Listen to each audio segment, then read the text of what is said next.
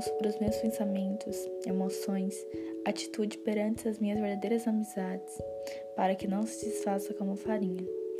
Logo após as minhas derrotas, humilhações, conquistas, medos, inseguranças, pense expor e me dedicar à minha melhor versão, através da minha organização, das minhas meditações, das minhas crenças, do meu trabalho e do meu estudo. Com motivação no meu agora. Vivemos no agora. Agora o que importa é o agora. Sem pensamentos de ansiedade e respeitando meu processo de evolução.